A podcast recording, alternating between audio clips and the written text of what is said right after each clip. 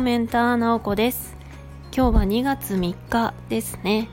昨日は節分でした。皆さんはどんな一日を過ごしたでしょうか？とですね昨日ちょっと Facebook を見ていたら私の、えー、友人であの塾を経営している人が投稿していたんですけれどもこうまあ節分なので、まあ、子供たち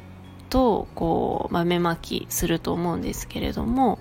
あの子供たちの中でこうフードロスに関心がある子たちがいるっていうような内容で、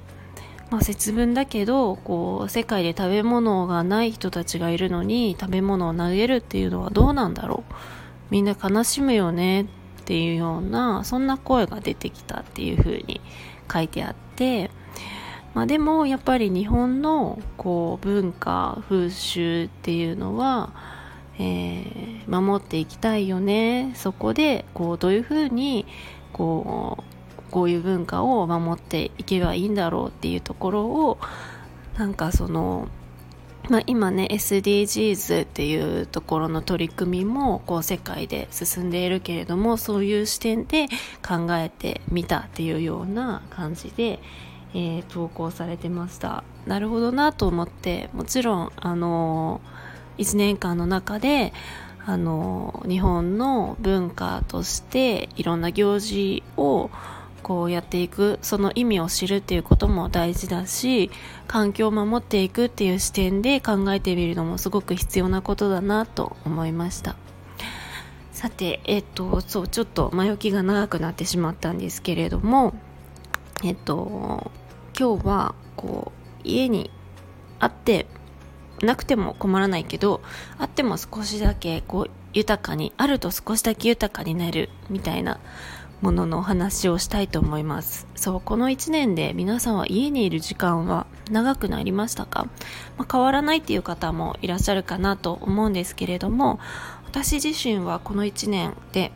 えっと家にいる時間長くなったんですね。まあ1年というか本当にこの12ヶ月ですね。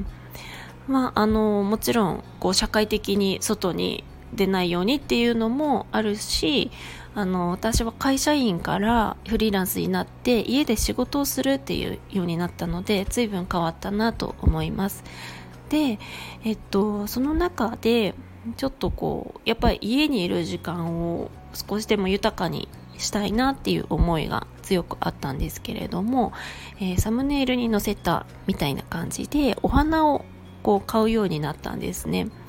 以前あのお笑い芸人のブルソンちえみさんがなんかある番組で言っていたことだったんですけれどもあの彼女は必ず家にお花を飾っているっていう風に話していたんですね。それが私すごく印象に残ってあなんだかすごくこう素敵だなっていう風に思ったんですよね。で全然私自身はこう家に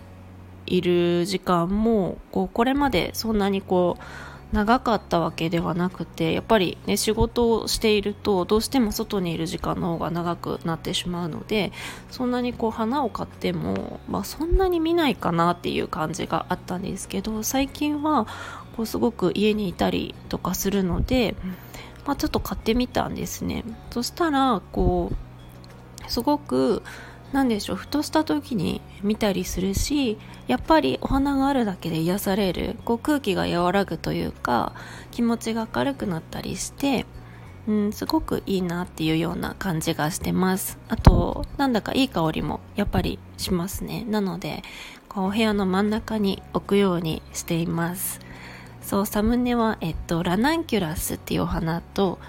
何でしょう白いのがなんかよく見ますけど私分からなくて分かる方教えてください。そうこれねセットで200円で売っててすごい安いなと思って私もうちょっと、まあ、買う場所にもよると思うんですけれどもあのうちの近くのイオンの中にあるお花屋さんすごく安くてこんな可愛いセットで売ってるので月にこう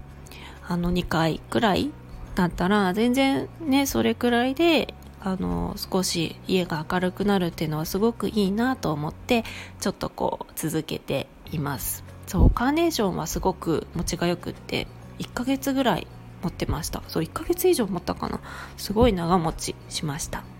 ということでとってもおすすめです、えー、皆さんは暮らしを少しだけ豊かにするためにこうお家でやってる工夫ってありますか？もしあったら教えてください。それでは最後まで今日も聞いていただきありがとうございます。今日も良い一日を。もいもい。